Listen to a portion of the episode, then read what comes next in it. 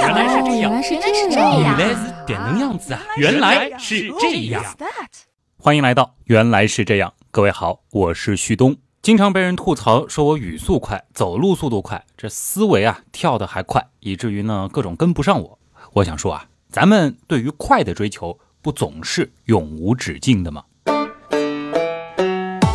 目前被公认的仅仅靠自己的身体，咱们人类能够达到的最高的速度呢，自然是现在百米纪录的保持者牙买加名将博尔特，他在二零零九年八月十七号于德国柏林所创造的九秒五八。这个已经保持了九年的记录，到底何时才能够被再次打破，也一直以来是田径赛场的关注重点。他创纪录时的速度，如果说换算成我们更加熟悉的时速的话，大约是每小时三十七点五七八千米。那如果说用这个速度去跑马拉松的话，一小时七分钟多一点就可以跑完全程，这要比目前最好的马拉松成绩快了近一个小时。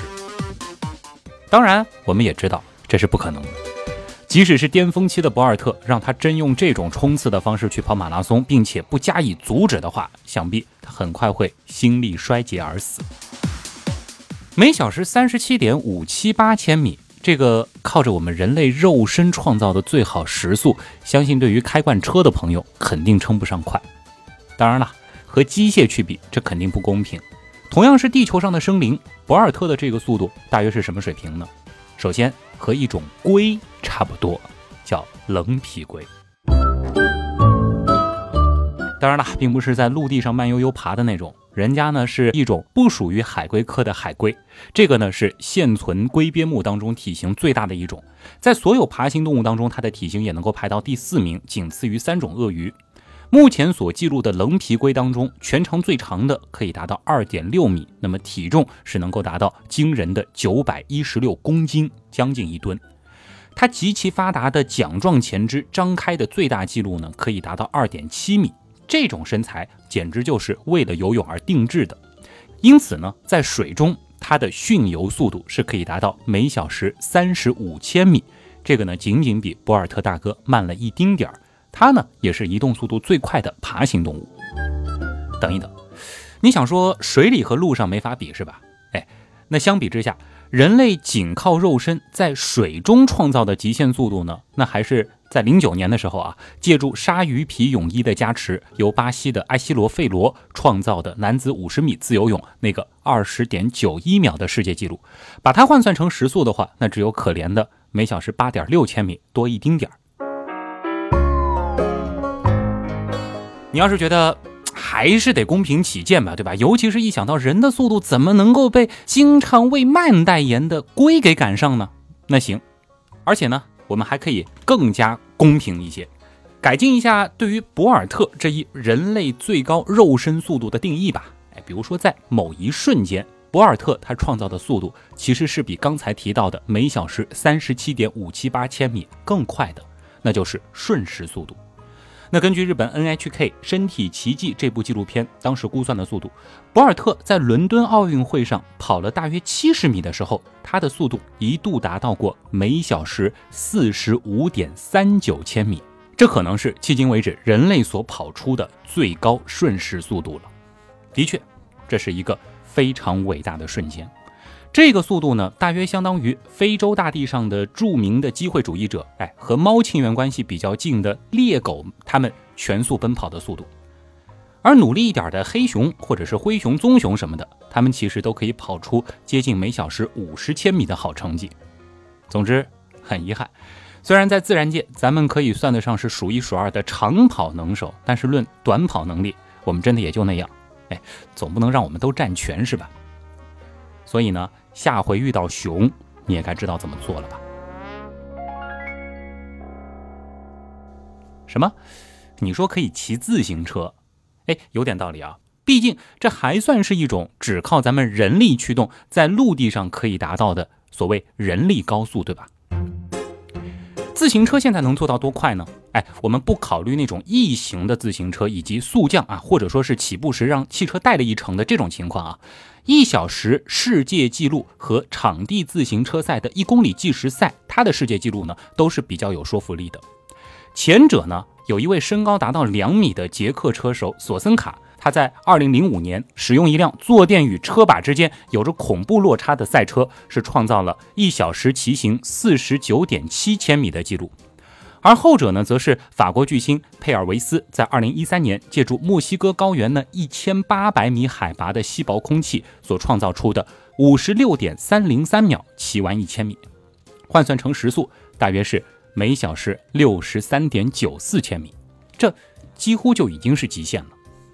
每小时63.94千米，非常棒的成绩。这个速度呢，已经要比拼命狂奔状态下的长颈鹿能够达到的每小时60千米。好那么一些了，也和状态较好的斑马能跑出的速度差不多，当然也有可能赢过状态非常好的老虎。顺便一提啊，咱们那些可爱的喵星人主子们，他们要是愿意的话，在某些瞬间也能够达到这个速度。同样，公平起见，计算瞬时速度的话，那目前正统自行车的平路极限瞬时速度大约是可以达到每小时七十二千米。这个速度真的很快了，因为已经能够追平同样以这个速度全速奔跑的欧洲野兔了。在这个段位左右的竞争者呢，还有马、亚洲野驴、非洲野犬、大羚羊、袋鼠这些大名鼎鼎的奔跑高手。那至于汪星人，哎，有个叫做格力犬的赛犬品种，似乎是创造过七十四千米每小时的极限速度。不过呢。以上这些，他们都跑不过或者骑不过，看上去挺笨重的非洲狮。别看纪录片当中大部分的时候，他们都是懒洋洋的躺着乘凉或者说是晒太阳，必要的时候呢，他们可以跑出每小时八十千米的速度。而在这一档次的，还有牛科动物角马，就是那种每年会聚成上百万头的，在东非塞伦盖蒂平原进行大迁徙的明星物种。当然了，这一梯队里还有好几种节目里说了你也记不住名字的，你可以笼统的叫做羚羊的物种，比如说什么康普逊瞪羚、葛氏瞪羚、卷羚、高鼻羚羊、跳羚等等等等。都说了你不会记住的。这其中呢，号称西半球陆地最快的美洲的叉角羚呢，倒可以了解一下，它们的速度呢，有说能够超过每小时九十千米。你肯定想说，哎，这不公平。我们是两条腿跑，哪能跑得过人家四条腿的呢？歪理，你刚才不还用轮子吗？对了啊，陆地上有种也靠两条腿跑得飞快的家伙，刚刚忘说了，那就是非洲鸵鸟，人家可是靠两条腿就能跑出每小时九十六点六千米的极限速度啊！而在海里以快出名的剑鱼呢，也能够游出差不多的速度，但是在陆地上倒几乎没有什么动物能够跑过鸵鸟了。除了你我都知道的猎豹，强健的后腿，流线型的身材，有力的肌肉，浑身几乎没有一丝赘肉，头小肩窄，流线型的身体造型设计，最大限度的降低空气阻力，这一切造就了陆地的奔跑之王猎豹，得到公认的最高瞬时速度是可以达到惊人的每小时一百二十千米。仅仅只需要三秒，他们就能够从零提速到八十千米的时速，真的算是给咱哺乳动物长脸了啊！毕竟这个速度已经是驱车行驶在绝大多数中国高速公路的极限了。就算把这个速度放到水里，那也是顶尖水平了。另一种大名鼎鼎的游泳高手旗鱼，他们的游泳速度呢，也不过就是每小时一百零九千米，在海里。还有种翻译过来应该叫做黑枪鱼的，则可以比猎豹再快上每小时十千米，甚至说一只挣脱鱼钩的黑枪鱼更是被记录到每秒一百二十英尺，换算下来呢是每小时一百三十二千米的惊人游速，这几乎已经是目前生物能够创造的游泳速度极限了。这个速度已经非常可怕了，因为在天上。像是信天翁、毛隼这样的狠角色也不过如此。当然了，每小时一百三十二千米这一档再往上，的确那可全得靠飞了。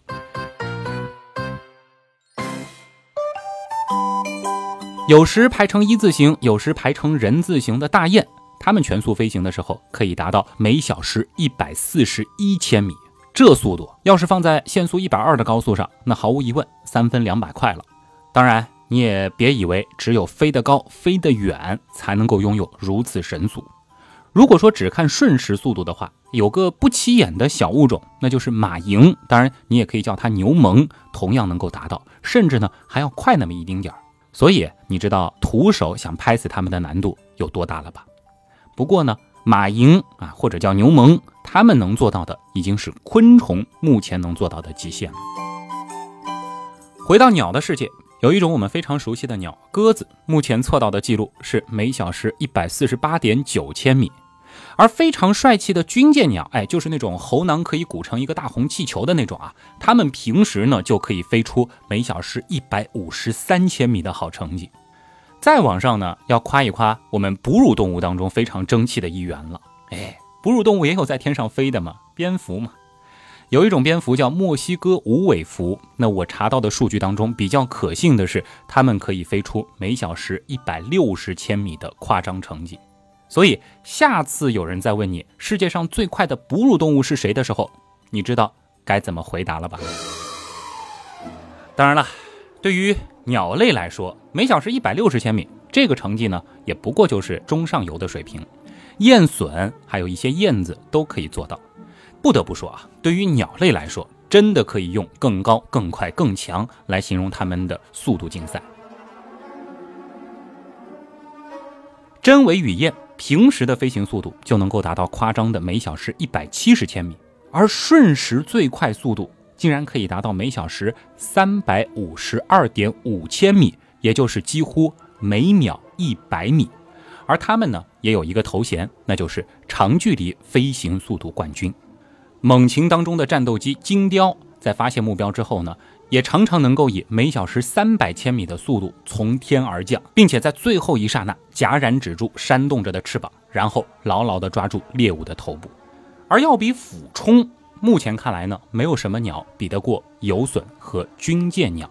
前者的俯冲记录是三百八十九千米每小时，这个不可思议的速度，已经可以和复兴号高铁来飙飙车了。而军舰鸟，哎，对了，就是前面说过的那种喉囊可以鼓成一个大红气球的那种。由于它们的胸肌非常发达，虽然说体重仅仅只有一千五百克，但是翅展却能够达到两米，哎，这简直就是为飞行而生。有说它们捕食的时候，俯冲瞬时速度可以达到每小时四百一十八千米。记住这个速度，这是目前地球上的生物仅仅靠着自己的身体。所能够创造的极限，而这个速度嘛，也已经和大家花个几千万就能够买到的顶级超跑的理论速度差不多了，是吧？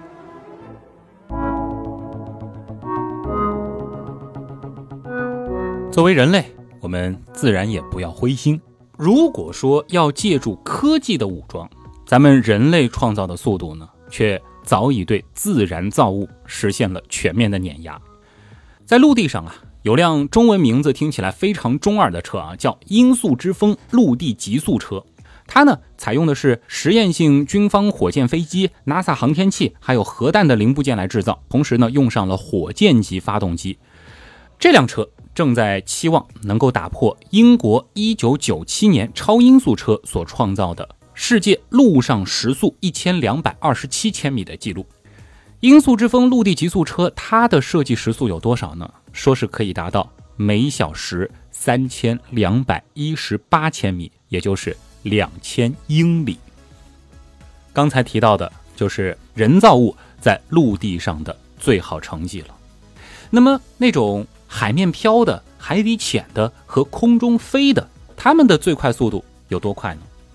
这里先不着急啊，我们来认识一个熟悉又陌生的速度单位。航海时常用的节，航海上呢很喜欢用这个单位，它其实啊对应的就是每小时一海里，那么换算成我们更加熟悉的单位呢，就是每小时一点八五二千米。提到这个节啊，又得说到十六世纪的事儿了。当时呢，为了计算船的航行速度，水手们呢是想出了一个办法，在一根长绳上打很多的结啊，也就是 knot，k n o t。然后呢，在船尾随水流放下，通过计算一定时间内冲走的结的个数来计算船的船速。所以呢，结的符号就是以英文 not 的词头啊，采用 kn 来表示。那至于海里的来历，我相信有些朋友知道啊，它呢原指地球子午线上纬度一分的长度。但是我们也知道，由于地球略呈椭球体状，是吧？因此呢，在不同纬度一分，它的这个弧度是略有差异的。所以后来呢，国际水文地理学会就直接定义了一千八百五十二米作为一个标准海里的长度。好了，乱入了海里单位知识之后呢，我们继续来看最快的船。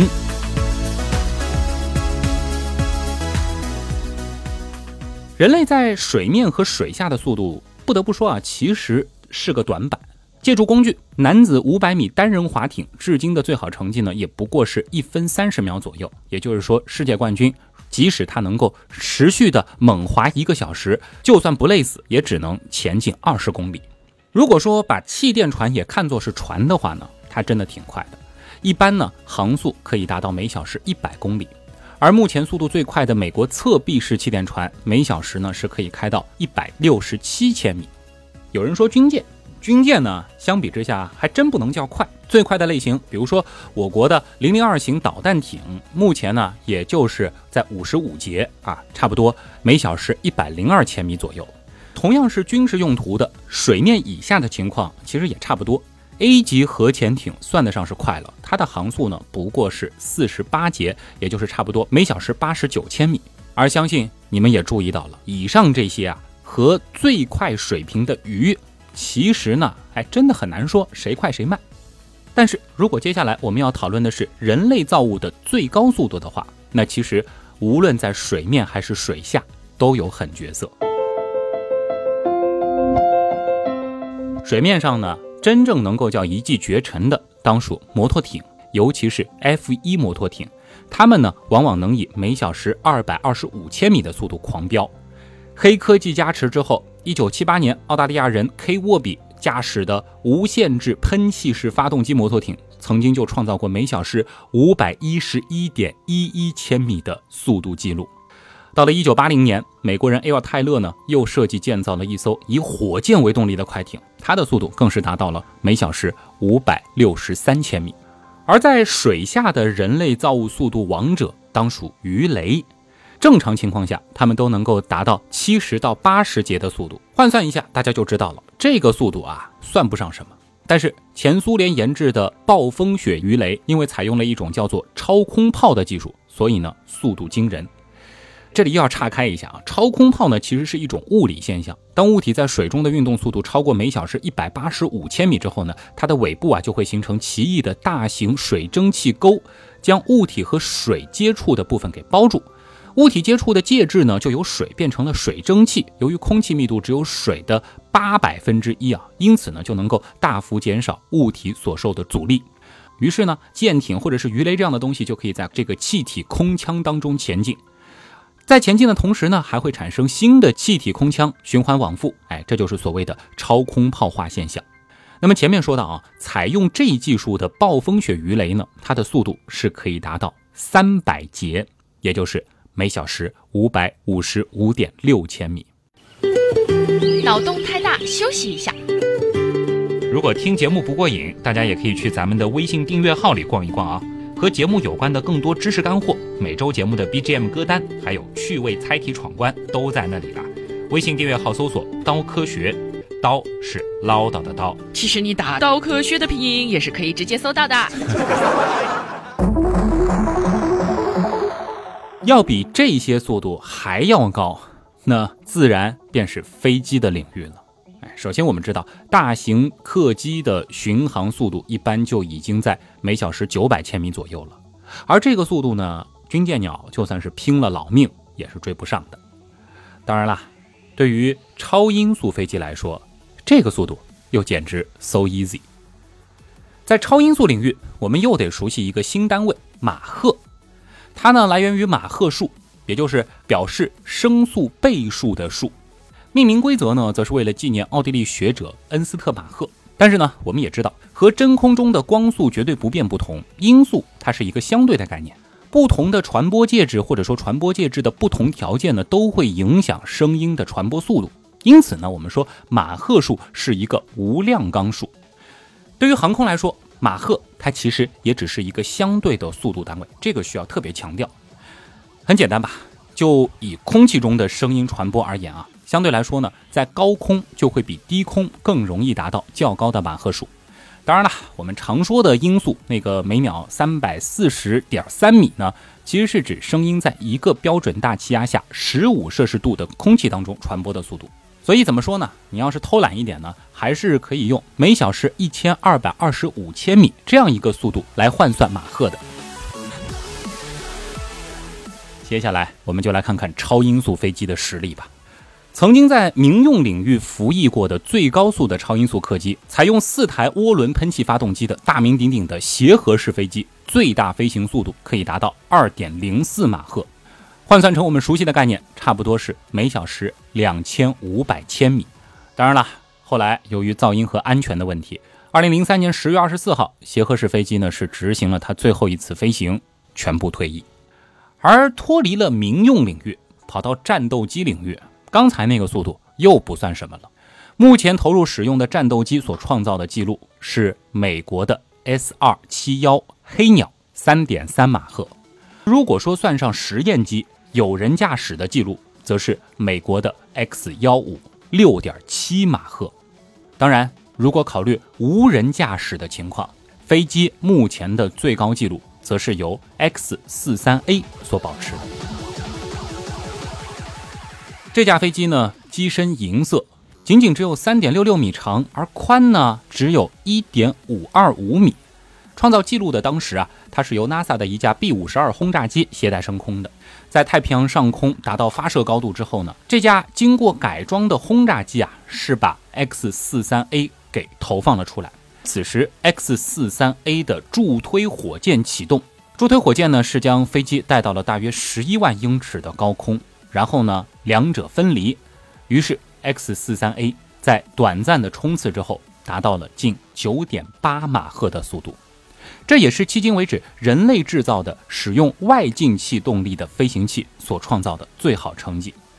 而换算一下的话，九点八马赫相当于每小时一万一千两百千米，也就是每秒三点一千米。考虑一下。地球赤道的周长四万零七十五点零二千米。有人不服气了，这无人的都算，那岂不是连子弹也能算？抱歉，子弹还真的没法比。一般来说啊，普通手枪发射的子弹初速度呢，大约也就和音速差不多，也就是每秒三百四十米左右。而升级之后的步枪射出的子弹速度呢，大约可以达到。音速的四倍之多，也就是每秒一千三四百米左右，而且呢，这已经是非常理想的情况下了。当然啦，真要比的话，大气层内估计也只有导弹可以和刚才的 X 四三 A 比一比了。导弹当中最快的呢，当然要数洲际导弹了，它们的速度呢，大约是十马赫，同样可以达到每秒三千米以上，甚至有的型号能够达到二十马赫以上。对于洲际导弹来说，这种速度呢都不算稀奇。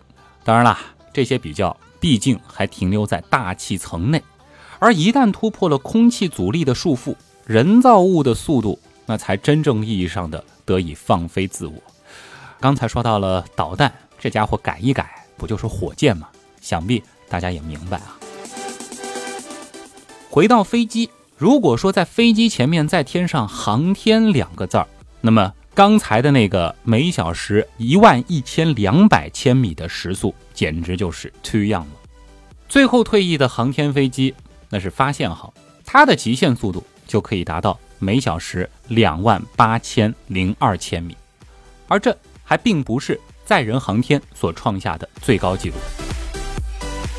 一九六九年五月二十六号，阿波罗十号从月球返回地球。途中呢，他顺便创造了迄今为止载人航天器的飞行速度记录，每小时三万九千八百九十七千米。没错，用这个速度在赤道贴地飞行的话，一个小时就能绕一圈。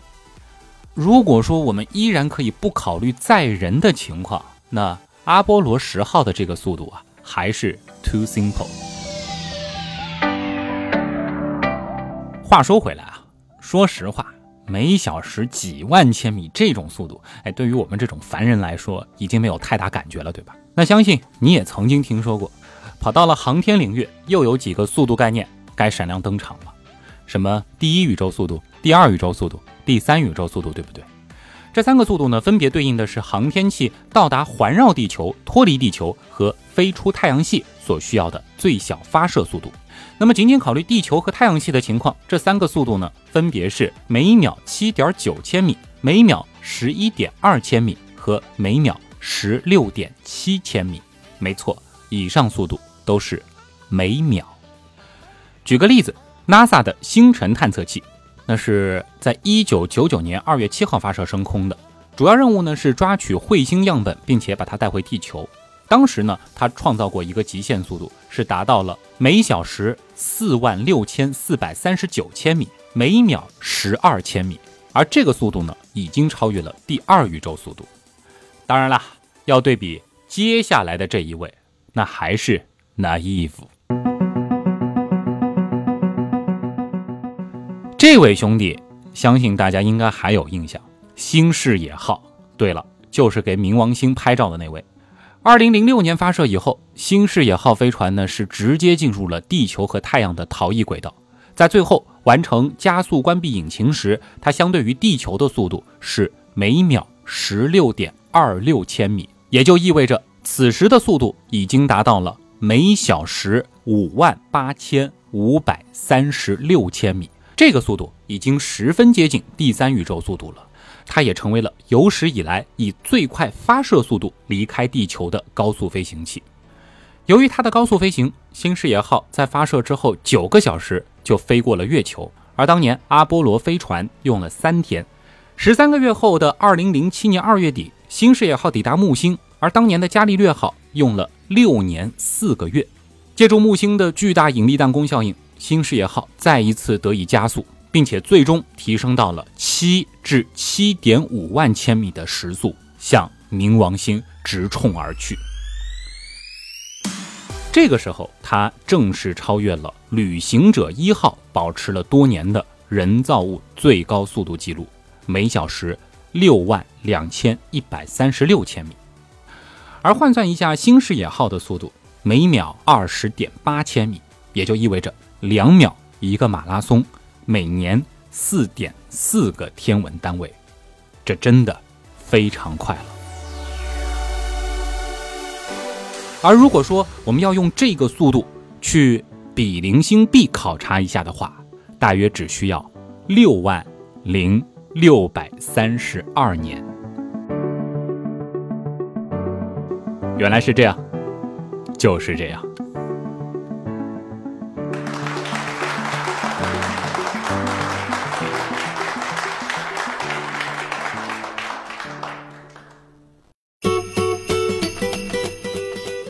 大约评估了一下这一次的字数和我录完之后现在的时长，刚才大家听到的也是原来是这样有史以来语速最快的一期节目。当然了，今天讨论的这些快家伙都还只是目前为止生物或者说是由生物创造出来的最高速度。关于世界上最快的家伙这个命题，如果说要展开到一些深空中的高速天体的话，那又没得比了。总之啊，我们只能期待类似于突破射星这样的计划。可以让我们真正走向宇宙吧。配合今天的主题，最后的结尾我们也快一些。欢迎大家在新浪微博搜索“旭东”，也可以在微信公众号找“刀科学”这个订阅号，“刀科学”里有我们的官方微店，欢迎各位捧场。关于周边店呢，今天要稍微多说两句啊，那就是我们的官方周边店主打周边，全网独家、精美无比的原样星球盘。终于是可以一次凑齐八大行星，加上今天这期节目提到过的星视野号探访过的矮行星冥王星了。之前一度缺货的火星、水星、金星，这一次都给补上了。虽然说以咱们人类现在所掌握的速度，除了地球要前往其他的行星还非常的困难，但是通过我们的周边店以及非常迅速的快递，我们可以非常快的。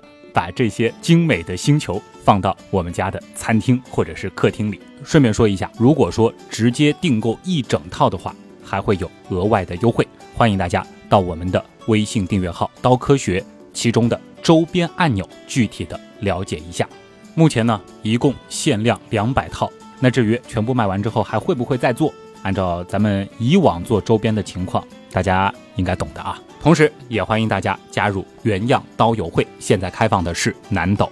我是旭东，感谢所有通过各种方式帮助和支持过原来是这样的朋友。节目的发展真的离不开大家，下周再见。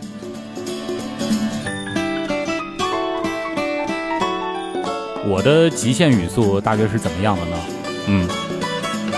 打南边来了个喇嘛，手里提了个五斤塔嘛；打北边来了个哑巴，腰里别了个喇叭。南边提了塔嘛的喇嘛，要拿塔嘛换北边别喇叭的哑巴的喇叭。哑巴不乐意拿喇叭换提了塔嘛的喇嘛的塔嘛，喇嘛非要拿塔嘛换别喇叭的哑巴的喇叭。喇嘛抡起塔嘛抽了别喇叭的哑巴一塔嘛，哑巴摘下喇叭打了提了塔嘛的喇嘛一喇叭。也不知是提了塔嘛的喇嘛打了别喇叭的哑巴击塔嘛，还是别喇叭的哑巴抽了提了塔嘛的喇嘛击喇叭。只知道喇嘛炖塔嘛，哑巴滴滴答答吹喇叭。